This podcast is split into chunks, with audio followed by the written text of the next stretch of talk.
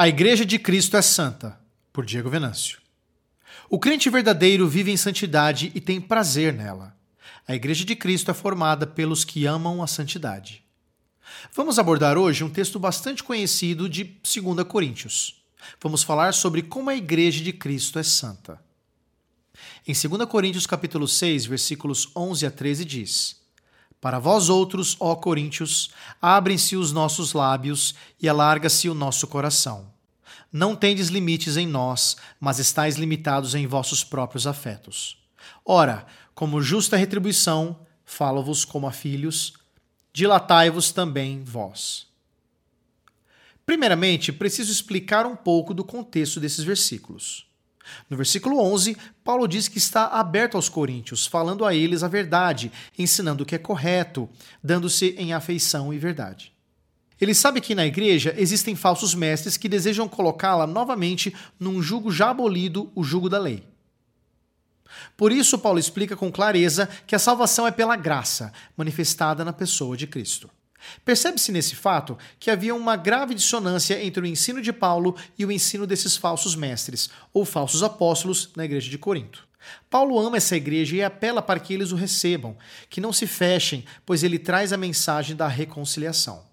E essa reconciliação é muito importante, tanto que terminou por trazer para junto de Deus uma igreja tão problemática como essa igreja de Corinto.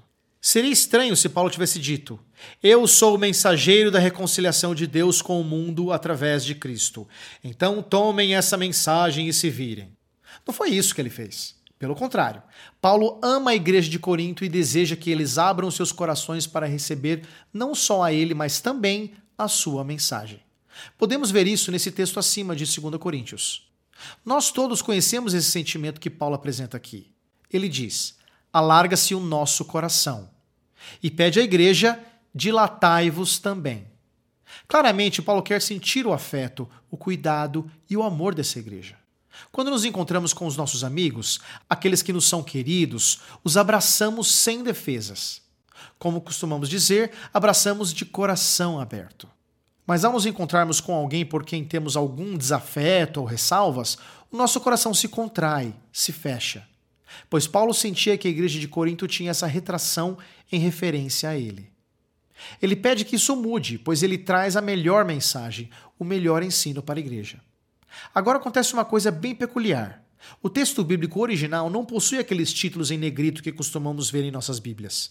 Também não possui divisões em capítulos e versículos e nem pontos finais, vírgulas, pontos de interrogação. Nada disso. O texto original é exprimido em grego, uma palavra colada a outra sem espaços. Os tradutores tiveram que pegar esse texto, buscar o seu sentido. E começaram a organizar o texto bíblico em capítulos e versículos. À medida que foram compreendendo o texto, foram acentuando e organizando até chegar na forma da Bíblia que conhecemos hoje. Digo isso tudo porque o trecho a seguir parece uma intersecção, parece um assunto inserido ali, diferente do assunto que vinha sendo desenvolvido até esse ponto.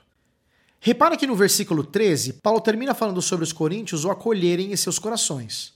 Em seguida, no versículo 14, começa a falar sobre o jugo desigual e a busca da santidade. Esse assunto vai até o primeiro versículo do capítulo 7. Então perceba que as divisões não são perfeitas, pois esta ideia do jugo desigual deveria ter sido concluída no capítulo 6. Penso que os tradutores erraram na divisão, colocando esse assunto até o versículo 1 do capítulo 7.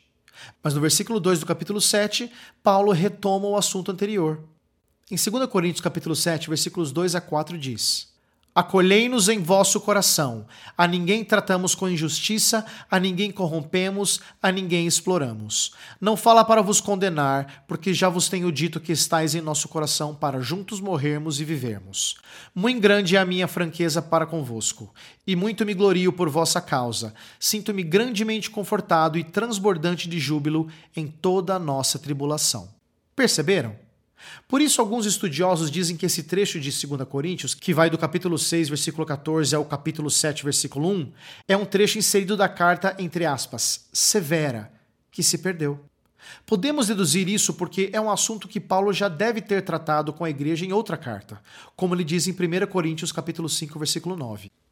Em 1 Coríntios capítulo 5, versículos 9 a 13 diz: Já em carta vos escrevi que não vos associáveis com os impuros. Refiro-me com isto não propriamente aos impuros deste mundo, ou aos avarentos, ou roubadores, ou idólatras, pois neste caso teríeis de sair do mundo. Mas agora vos escrevo que não vos associeis com alguém que, dizendo-se irmão, for impuro, ou avarento, ou idólatra, ou maldizente, ou beberrão, ou roubador, com esse tal, nem ainda comais. Pois com que direito haveria eu de julgar os de fora? Não julguei vós os de dentro? Os de fora, porém, Deus os julgará. Expulsai, pois, de entre vós o malfeitor. Então, Paulo já havia abordado em um outro momento esse assunto ao qual se refere agora. A primeira carta aos Coríntios, então, na verdade, seria a segunda carta, pois é a que é a chamada de carta severa. Já havia sido enviada e se perdeu.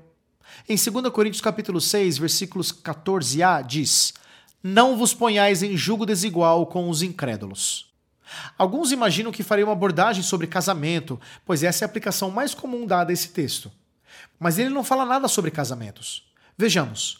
O que é o julgo desigual? Paulo pega uma figura do Antigo Testamento e aqui faz uma aplicação para a igreja de Corinto. Em Levítico capítulo 19, versículo 19 encontramos: Guardarás os meus estatutos, não permitirás que os teus animais se ajuntem com os de espécie diversa, no teu campo não semearás semente de duas espécies, nem usarás roupas de dois estofos misturados. Em Deuteronômio capítulo 22, versículos 10 a 11, que é a repetição da lei, temos: não lavrarás conjunta de boi e jumento, não te vestirás de estofos de lã e linho juntamente. O jugo era um equipamento que se colocava no animal para que ele pudesse puxar o arado e assim preparar a terra. Se o jugo fosse colocado em dois animais de categorias diferentes, o jugo maltrataria, machucaria o animal. Além de machucar, o animal ainda não faria bem o serviço. A lei proibia que isso fosse feito. Mas o texto continua: não era permitido se vestir com roupas de dois tecidos diferentes, por exemplo, lã e linho. No texto de Levítico, diz que não se podia semear com duas sementes de espécies diferentes. O que está por trás dessas leis? O que Deus buscava era mostrar ao povo que as coisas concernentes ao povo escolhido dele deviam ser feitas de maneira separada, com ordem, de maneira santa. Isso já apontava para a separação que o povo de Deus deveria manter em todos os sentidos em relação aos outros povos. Não colocar animais diferentes sobre o mesmo jugo, não vestir roupas com dois tecidos diferentes ou não semear com duas qualidades de sementes, nos mostra que agora com Paulo, o povo de Deus é santo, separado, sem misturas. É justo, é reto, está debaixo da luz. Paulo usa uma figura da lei para ensinar o povo que estava flertando com a lei. Isso é bastante curioso, não? Paulo nos traz agora um grande ensino. Por que não andamos conforme a lei? Por que não aplicamos literalmente a lei do Antigo Testamento aos nossos dias? Porque ela aponta para uma realidade superior. A igreja é santa, separada para um propósito específico. A aplicação que Paulo faz para a igreja de Corinto é que aqueles falsos mestres que se diziam muito crentes, mas ensinavam o erro da igreja, na verdade eram filhos de Satanás. Ora, não é esse o contexto da segunda carta aos Coríntios? Não percebemos que o apóstolo Paulo defende a sua autoridade desde o início dessa carta? A interpretação mais coerente com o texto é de que Paulo desejava que a igreja se apartasse desse ensino maldito que era dado por aqueles falsos profetas, falsos apóstolos e recebesse o seu ensino, o verdadeiro ensino de Deus. Em 2 Coríntios capítulo 6, versículos 14 a 16 diz: Porquanto que sociedade poderia haver entre a justiça e a iniquidade? Ou que comunhão da luz com as trevas? Que harmonia entre Cristo e o maligno? Ou que união do crente com o incrédulo? Que ligação há entre o santuário de Deus e os ídolos? É óbvio que não pode haver sociedade alguma entre a justiça e a iniquidade. Mas era justamente isso que a igreja estava fazendo, colocando-se em uma situação impossível e querendo gerar uma falsa sociedade.